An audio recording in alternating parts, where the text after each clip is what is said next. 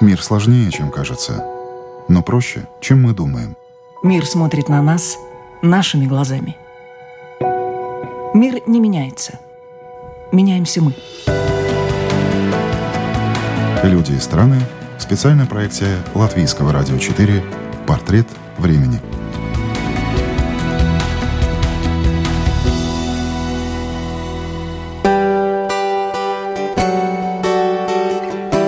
Иван Истомин из Перми, ученый, биолог из очень простой семьи, но сейчас живет и работает в Швейцарии.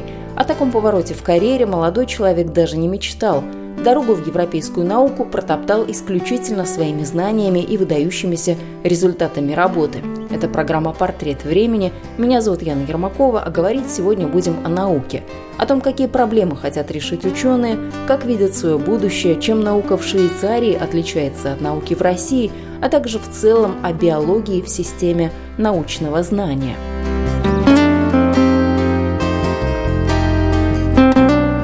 В России Иван Истомин закончил МФТИ – Московский физико-технический институт. Когда появилась возможность уехать учиться в Швейцарию, Иван ею воспользовался и докторскую в области биотехнологии и биоинженеринга защищал уже в Лозанне. Сейчас Иван продолжает работать в лаборатории на берегу Женевского озера. Вот только научные планы спутал коронавирус. Ну, двери университета закрылись, то есть все лаборатории были закрыты за пределами обязательных э, каких-то мероприятий, то есть если у вас э, клетки какие-то в жидком азоте, то есть его же нужно доливать постоянно, вот, э, либо э, с мышами у вас эксперименты, да, то есть мыши очень дорого стоят, и там у нас соседний университет. То есть в Лозанне есть два э, учреждения высшего образования. Это федеральный институт технологий, в котором я, собственно, делал, э, писал свою диссертацию, э, и университет кантональный, то есть региональный университет швейцарский. Вот они зарезали всех своих мышей, то есть 30 ну, тысяч мышей. То есть все вот эти эксперименты, которые там проводились какое-то время, все мышки фактически ну да, то есть коту это, под хвост. Ну как коту под хвост? Это тоже было решение такое, что ну люди важнее мышей, поэтому э, люди ну э, хотели снизить риск но это же наука тоже пострадала, по идее. Все эти Конечно, теперь заново да. нужно начинать Конечно, испытания, эксперименты. Конечно, пострадала, да. То есть это, ну, у кого-то полгода данных пропало, у, кого, у кого-то год, поэтому, ну, сложная ситуация была. В EPFL, где я работал, такого не произошло, поэтому те эксперименты, которые мои коллеги выполняли с мышами, они смогли выполнить успешно. А, я в основном работаю с биохимией и биофизикой, то есть у меня проекты, они э, более эм, в плане организации низкого уровня. То есть э, не нужно планировать эксперименты на полгода вперед, э, какую, когда мышку я уколю, и поэтому я могу в один день прийти на работу сделать эксперименты, в другой день не прийти, и от этого ничего не произойдет. Иван говорит, на него как на ученого пандемия коронавируса повлияла мало. Нельзя было ходить на работу и только, поэтому свободное время он использовал, чтобы дописать докторскую и доработать научную статью. А вот как обычный человек от коронавируса он натерпелся с лихвой. Вот, то есть э, для меня это было шикарное время тоже с, э, с семьей провести. Вот. Э, переехали мы из центра Лозанны больше такую сельскую местность, и там провели три с половиной месяца пробежки каждое утро, здоровый образ жизни, то, что в городе не успевала никогда, получалось проводить э, во время этого коронакризиса. То есть для меня это было шикарное время, конечно. Мы заболели, то есть я, моя супруга, ее родители поболели, поэтому нам пришлось э, на, на, на самих себе испытать, как это... Где вы подхватили этот вирус, как вы с ним боролись? Все говорят страшный, страшный, вот вы сидите передо мной абсолютно здоровый, счастливый, да, хорошо да, дышите, так что...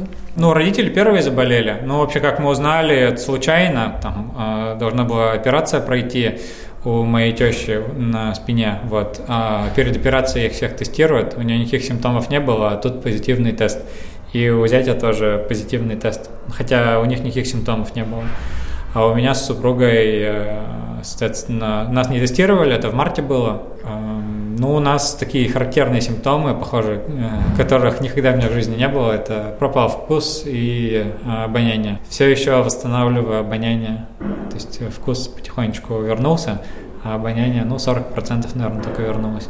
То есть вот запах клубники, вот этот первый ничего, урожай вы не услышите, нет? нет. Кофе, вот э, можно как бы шутить или не шутить, то есть я перестал чувствовать, как кофе пахнет. Ну, в конюшню-то, если зайдете, почувствуете, нет, что чем-то там нет, попахивает, нет, нет. пованивает, прям в скажем. В местности, то, что сказал, живем, и, но мы ходим вокруг, э, ничего не чувствуем. А как вам с этими новыми ощущениями, когда вы не чувствуете? Да, нормально, то есть, ну, аппетит немножко меняется, ну, с течением времени привыкаешь, я такой неприхотливый в данном плане, поэтому... Ну, вот вы сейчас вино будете пить, для вас да. это что будет? Ну, то есть, вот я его не очень, то есть, э, аромат его я не чувствую, а запах ко мне вернулся. Наоборот, вкус да, вернулся, вкус запах вернулся, ушел. А запах не вернулся, да. То есть э, э, вкус я практически то же самое, что и было, то есть там 80-90% восстановился, а запах я то есть, не чувствую. Но вернемся к истории Ивана и к науке, которой он занимается, к биологии. Пожив уже какое-то время в Швейцарии и поработав в лаборатории, молодой человек с уверенностью может рассуждать, чем отличается академическая среда двух стран. В России и Швейцарии ну, много что отличается, много что, много чего э, общего.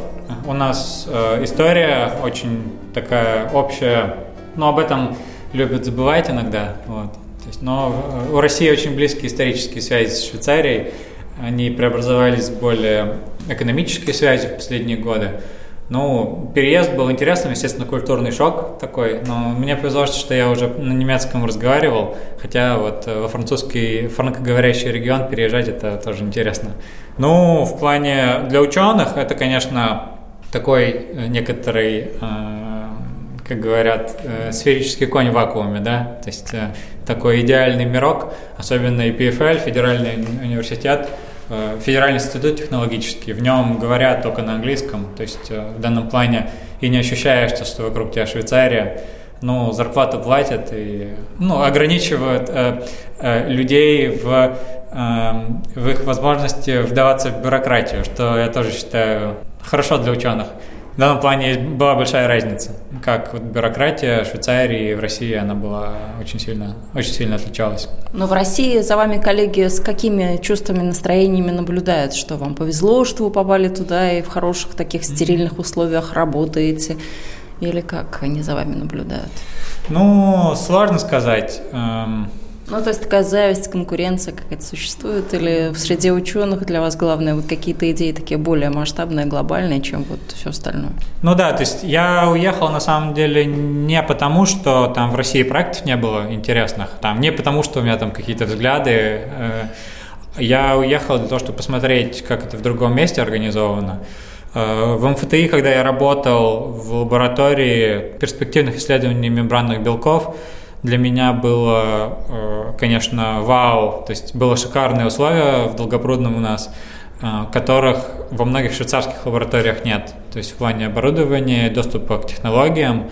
Э, в Москве подчас бывает еще круче, чем в Швейцарии. Но то, что большая разница, в среднем лаборатории в Швейцарии они более э, обеспечены финансами по сравнению с лабораториями российскими. К чему это ведет? То есть, с одной стороны, можно делать более серьезные проекты, да, как будто бы кажется, что можно закупать расходники, оборудование, которое в противном случае себе позволить невозможно. А обратная сторона этой медали заключается в том, что э, возникают такие царства, то есть возникают местные корольки, ну, профессора, у которых очень много денег, да, а, им не нужно коллаборации с другими учеными, они думают, что они сами все могут сделать, и поэтому, конечно, вот того динамизма, к которому я привык в Москве, а, мы его не видели. То есть можно провести полностью аспирантуру, не выходя за, рам... за пределы своей лаборатории без проблем. А ваша тема какая? Чем вы занимаетесь, чтобы нашим радиослушателям тоже было понятно? Я занимаюсь э, биофизикой взаимодействия э, белков, так называемых транскрипционных факторов, с их э, геномными участками в ДНК. То есть э, это участки, так называемые промоторные, которые регулируют экспрессию генов. Могу привести пример. Вот вы, э, когда к своей маме или бабушке приходите, у нее, наверное, есть поваренная книга, да, там какая-то, из которой все рецепты черпаются. Вот э, аналогия такая же у нас, что в нашей зиготе, в первой клетке, из которой наш организм растет, уже, в принципе, записаны все рецепты, по которым нужно будет готовить. Но не все клетки нашего организма, они одинаковые. Естественно, да, клетка нашей кожи отличается от печени, либо нервной системы. На самом деле это как объясняется? Это объясняется тем, что наши клетки используют разные гены. То есть не все, вот в каждой клетке у нас один и тот же набор, один и тот же геном. 22 тысячи генов для всех клеток одинаковых. То есть э, вот эта поваренная книга, она везде одинакова. Но рецепты, которые клетки выбирают, они отличаются. То есть э, они формируют специфичность данной клетки. И если в бабушкиной книге есть в конце оглавление такое, где на какой странице можно такой рецепт найти, в наших клетках такого нет оглавление. И на самом деле вся информация о том, где рецепты находятся, она записана непосредственно перед э, информацией о структуре белка в ДНК. И в данном смысле э, э есть белки, которые называются транскрипционные факторы, которые считывают эту информацию и способны клетке сообщать, ага, ты должна производить такой-то белок, такой-то белок, такой-то белок. Вот. И, соответственно, в, моем, в моих исследованиях я занимался измерением констант взаимодействия транскрипционных факторов с их э, участками связывания э, перед белок-кодирующими последовательностями генов. А ваша работа в чем может быть полезна, потом в чем она нужна? Для каких э, специалистов, что мы потом будем больше знать? Или наоборот, может быть, разработчики лекарств будут больше знать? Если совсем честным да, быть, то это исследования, которые не несут непосредственно прикладного значения. Таких исследований много производится. То есть вы изучаете ради того, чтобы изучать? Да, именно так. То есть для меня ближе всего к сердцу, после того, как я окончил МФТИ, была наука, которая задается вопросами «как?». Как устроена природа, да? Я ее воспринимаю как черный ящик, да, такой, в который есть входы и в который, из которого есть выходы мы, мы не знаем, что внутри, но мы можем измерять отклик системы вот, и пытаться моделировать, что же там внутри происходит. Вот мне это ближе к сердцу, такая наука. А другим важно видеть, что их исследования могут принести непосредственное ну, помощь, что ли, эм, человеку улучшить продолжительность и качество его жизни, то есть и они работают над исследованием э, болезней. То есть э, те исследования, которые я выполняю, они, естественно, будут важны для понимания э, того, как промоторные участки генов, то есть регуляторные участки генов, они эволюционировали и как их архитектура устроена. На самом деле, в перспективе мы сможем, благодаря изменению в последовательности регуляторных участков, менять эм, э, уровень э, производства того или иного белка, что, естественно, может повлиять на течение болезней. Но это все перспектива ну, 20-30 лет, я бы сказал. Поэтому, ну, посмотрим. Невозможно предугадать.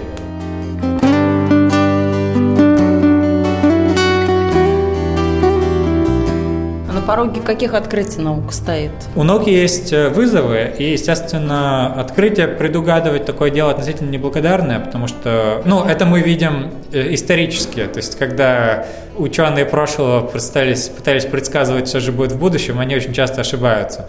Вот э, в данном плане есть э, такая даже целая область э, исследований о том, какие же будут возможные futures, то есть будущие. То есть это во множественном числе, по каким возможным путям может пойти развитие человечества, ну и в том числе науки. Крупнейшим вызовом, наверное, является изменение климата. И похоже, что у нас становится все меньше и меньше рычагов, чтобы этим управлять. Это значит, что нам нужно применить максимальные усилия как в политическом, в экономическом, также в научном плане для того, чтобы собраться вместе перед лицом вот такой вот угрозы глобального потепления, э, которая, ну, казалось бы, там, это же медленно все меняется, да, но на самом деле э, подвергает выживание человека как вида большой угрозе. Э, более приземленными проблемами являются проблемы, связанные с э, здоровьем и качеством жизни человека. Это та же проблема с э, загрязнением океанов пластиком, это та же проблема с э, новыми антибиотиками, да, то есть э, те антибиотики, которые были э, разработаны в 20 веке, они с течением времени вызывают все больше и большую устойчивость среди патогенов, которые до этого были восприимчивы к этим антибиотикам. И нам становится все сложнее и сложнее находить средства для лечения инфекционных заболеваний бактериальных. Выходы тоже они находятся. Причины смертности мигрируют все больше из инфекционных заболеваний в неинфекционные. То есть э, развитый мир, то есть те страны, которые считаются развитыми странами, э, большая часть населения уже э, умирает от э, причин смертности неинфекционных, естественно. То есть это там не диарея в какой-нибудь подсахарной Африке, либо в Индии, да, а, но это вот ишемическая болезнь сердца, Альцгеймер, Паркинсон, да, вот эти вот заболевания, которые у всех на слуху, диабет, они проблемы такого развитого экономически э, общества. И это те вызовы, с которыми нам предстоит только бороться в ближайшие годы. И биология, она одна из тех наук, которая непосредственно стоит на рубеже между медициной, биологией, химией. Вообще все науки сливаются. Они вместе работают над теми вызовами, которые стоят перед нами. Например, рентген, да, который был, а, за который Нобелевскую премию, первая Нобелевская премия была получена более ста лет назад, не был разработан, естественно, как инструмент для исследований биологических, но тем не менее он используется очень активно. То есть э, все ученые мира, они так или иначе могут э, сделать свой вклад в разрешение больших вызовов, которые перед человеком стоят. Сейчас Иван уже и сам не вспомнит, почему 10 лет назад пошел в биологию. Хотел ли помочь человечеству справиться с вызовами или потому что работа в этой сфере будет гарантирована на годы вперед.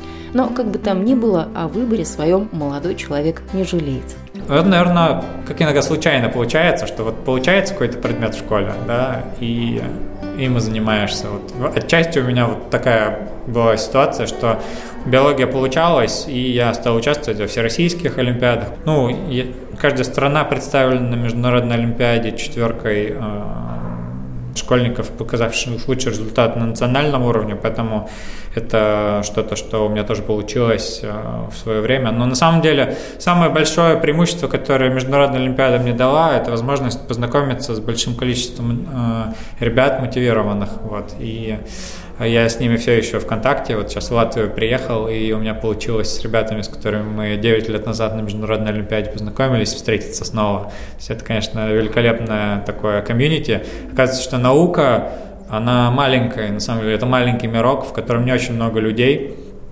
вовлечено, и особенно если если ты в определенной области, да, с этими ребятами ты всегда видишься на конференциях, то есть возникает такое сообщество единомышленников, что ли. Хотя есть, конечно, и компоненты конкуренции, да. Но я не считаю, что есть такая игра с, с нулевой суммой. Я думаю, что наука – это игра с положительной то есть э, суммой, да, то, что если я что-то опубликовал, это не значит, что, что ты не опубликовал такого же уровня науку, а это значит наоборот, что мы вместе можем построить что-то из этого.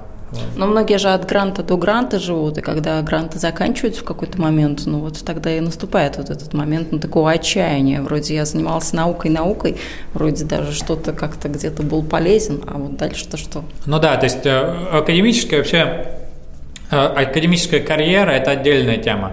То есть есть наука, которая она сложна сама по себе, а есть э, социальный компонент в науке. Положительная часть социального компонента заключается в том, что ну, мы не одни, есть чувство плеча, да, что мы вместе боремся с этой неопределенностью, бросаемся вот в омут знаний и пытаемся из него вместе выплывать.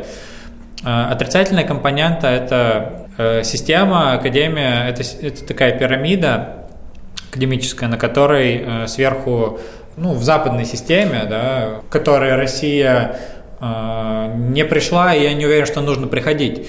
В, в западной системе, в американской, постоянными позициями, да, то есть э, люди, которые имеют право на контракт, который продлевается, либо он вообще постоянный, обладают только профессора.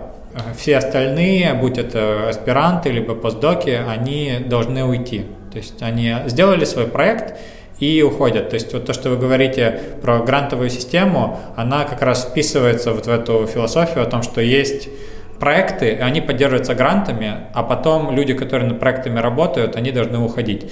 И я в этой ситуации то же самое оказался, то есть мне сейчас нужно делать следующий карьерный шаг, я не могу его сделать в том же учреждении, в котором я закончил свою, свою PhD. Вы тоже на таком распутье стоите, или вы уже знаете так, свое да, да, будущее? То есть, то есть этот год вообще, он такой год перемен оказался для меня, ну, то есть я в этом году у меня э, гражданский статус поменялся, я женился, и мы... Э, ну, это приятная да, новость. Меняется, да. И мы с моей супругой, мы э, оба закончили PhD, и у нас, конечно, такое, как вы говорите, распутье возникло в карьерах.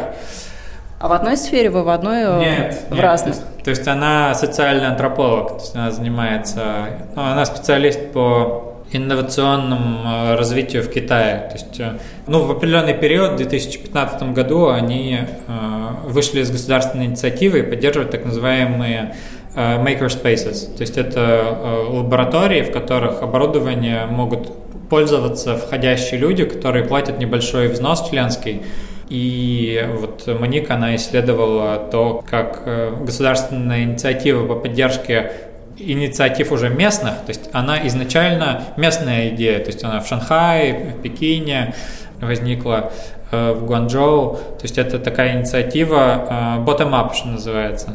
Да? То есть э, люди, которые хотят образовать свое сообщество, они сами его организуют. Потом государство увидело, о, вот у нас креатива не всегда достаточно, потому что образовательная система китайская, она ну, очень сложная, да? ну, через нее проходить они э, решили поддержать вот эти вот инициативы с makerspace и, соответственно, э, ну, потом это все заглохло, потому что, ну, государственное влияние на эти процессы, оно больше мешает, чем помогает.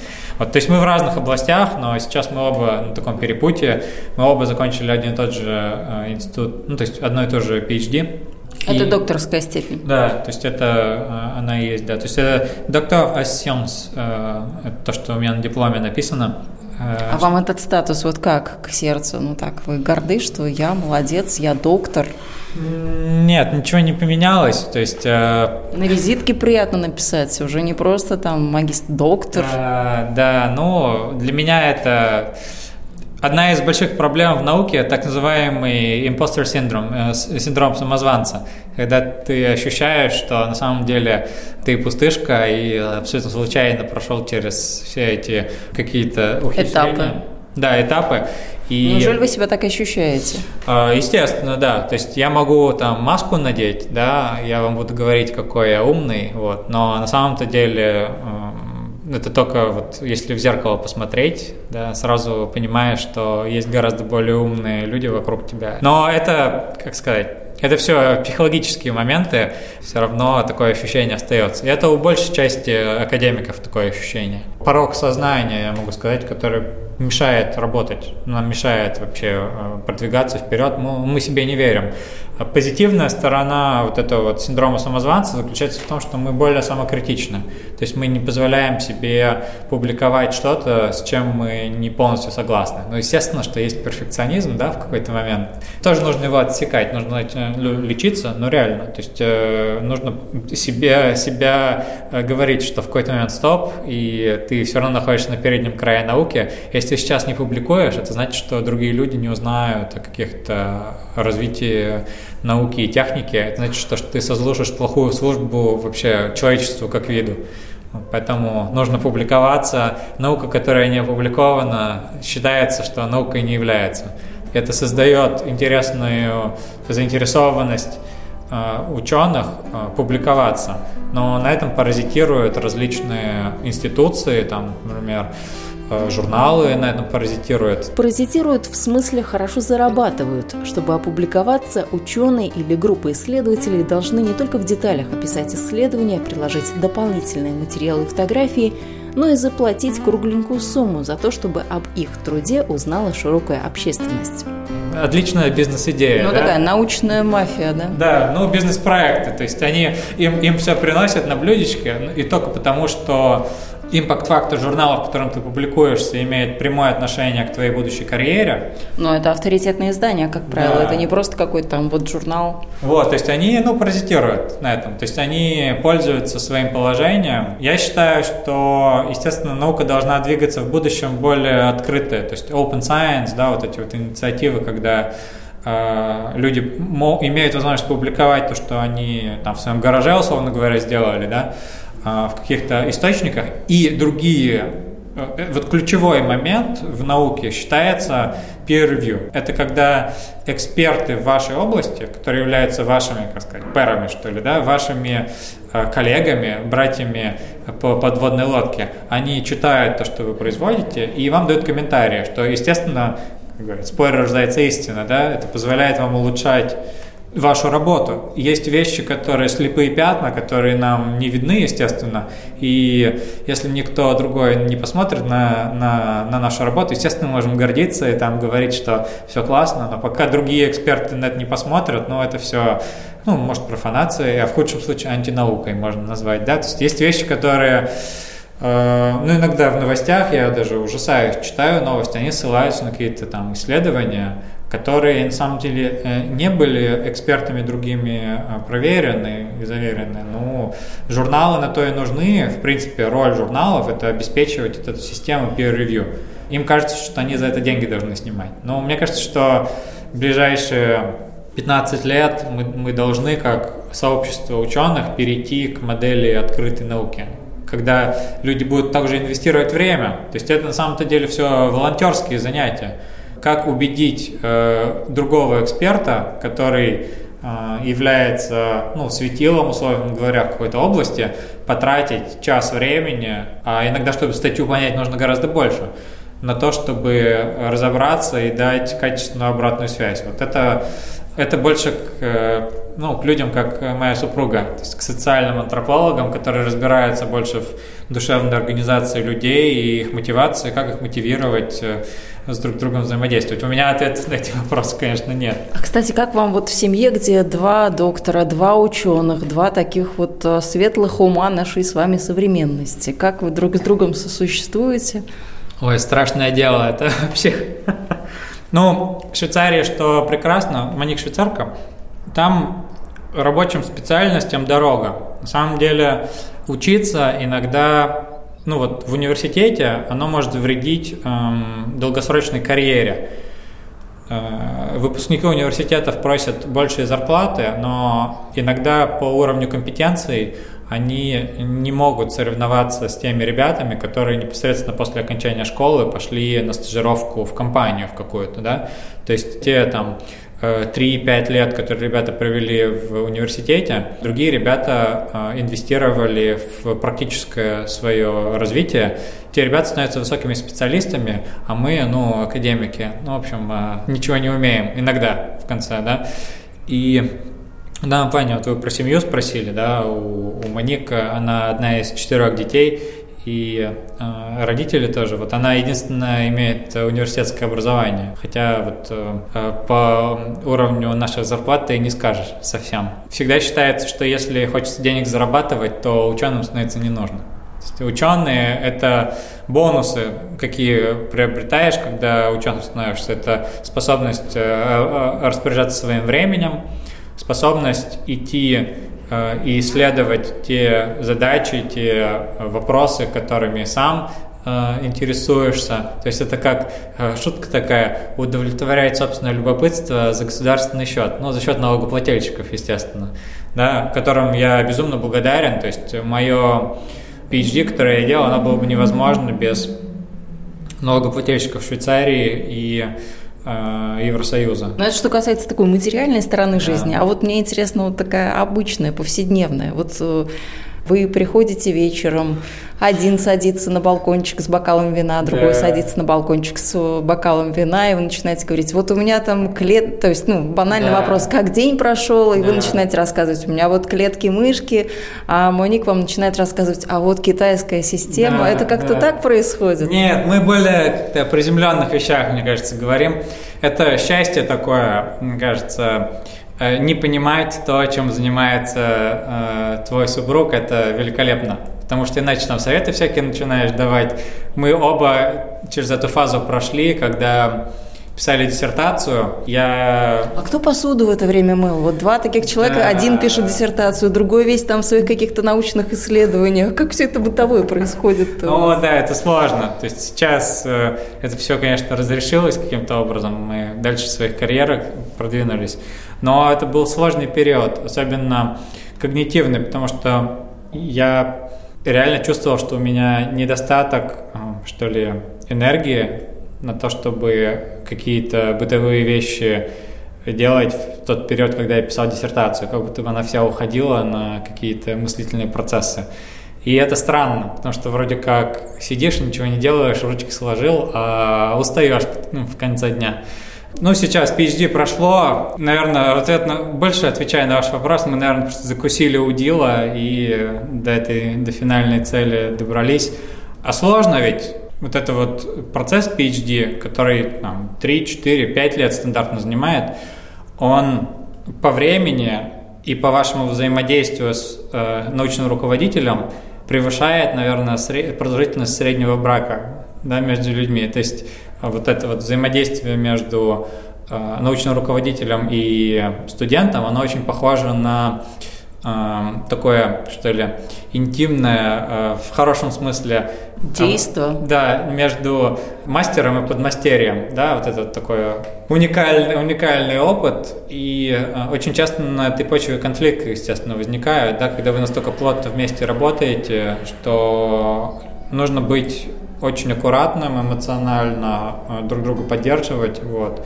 И для нас это с Моник это очень хорошо получилось, потому что у нас немножко по фазе мы раздвинуты были. То есть те моменты, когда у меня была плотная нагрузка, у них наоборот было попроще, то есть у нас в данном плане было относительно комфортно. Наука – дело сложное. Иван Истомин это понимает, но от дела всей жизни не отказывается – Напротив, он понял очень важную для себя закономерность и теперь свое время и силы будет учиться распределять иначе. Заниматься наукой э, ради науки, которой я занимался до этого, да, отвечать на вопрос «как?», нужно заниматься в молодые годы, но они в какой-то момент заканчиваются. Ну вот вам сейчас сколько? Мне 28, но величайшее открытие, как мне кажется, происходит все равно в молодом возрасте. Мне становится менее интересно стоять за, как сказать, рабочим столом ученого, там капать э, пипеткой, и становится все больше и больше интересно взаимодействовать с людьми. Преподавание сегодня, но еще плюс э, обратная связь. В биологии обратная связь, она очень долгая может быть. То есть ты проводишь эксперимент, результат эксперимента, если он приходит через полгода, это значит, что ты уже забыл э, о том, на каких предпосылках э, твой эксперимент съездился. И теперь нужно вспоминать, что же ты там делал. Ну, вот эта вот длина обратной связи, она меня очень расстраивает. И из-за этого мне перестало быть интересно заниматься наукой самостоятельно. То есть мне очень интересно поддерживать других, которые занимаются наукой, но я думаю, что в будущем я буду больше как катализатором вот этих всех процессов. Ну, еще один вопрос вам задам по поводу будущего. Как вы свое будущее видите и где? Это в спокойной благополучной Швейцарии, да. либо вы хотите вернуться в будущем в Россию. Как это все будет? Понятно, что очень сложно делать прогнозы хотя бы там на ближайший год, полтора. есть, да, а да. вот так в глобальном смысле, чего хочется, может быть, каких еще достижений и в какой стране? Ну, вот я хотел сказать, что э, сейчас у нас возникла точка запятой в карьере, да, когда PhD закончилась, а новая настоящая работа еще не началась. И э, мы, делаем, мы решили сделать паузу в карьере. PhD нам дало возможность, и мне, и моей супруге, понять, что нам важно вообще в жизни. Это такой период, защищенный период, в котором не думаешь о зарплате, ни о чем, э, ни о чем таком, и много свободы очень. И мы поняли довольно-таки хорошо, что мы хотим. А, но э, эти знания, их нужно преобразить в действия какие-то, и мы берем следующие полгода отпуска. То есть мы будем не работать и к рабочей деятельности уже вернемся в следующем году. А на тему дислокации, ну, Швейцария, как вы сказали, это э, такое качество жизни, Но с другой стороны, когда я приезжаю в Москву, мне с швейцарскими зарплатами там безумно комфортно. Вот. Э, и такой э, динамический город, в который я э, всегда возвращаюсь по 5-6 раз в год. Сейчас, естественно, границы закрыты. Возможно, мы переедем в Москву на несколько лет. Поучаствуем в этом процессе выхода из кризиса, из кризиса здравоохранения и также, может быть, поможем развитию образовательных научных инициатив в России. Супруга Ивана Муник знает русский, на новом месте освоится без труда. Но даже если в России у молодых ученых что-то не заладится, в Европе их всегда ждут запасные варианты. Благо биологам и социоантропологам сейчас есть чем заниматься. Неизученных проблем по-прежнему много. Вы слушали программу «Портрет времени». Этот выпуск для вас подготовила и провела я, Яна Ермакова. Я прощаюсь. До новых встреч.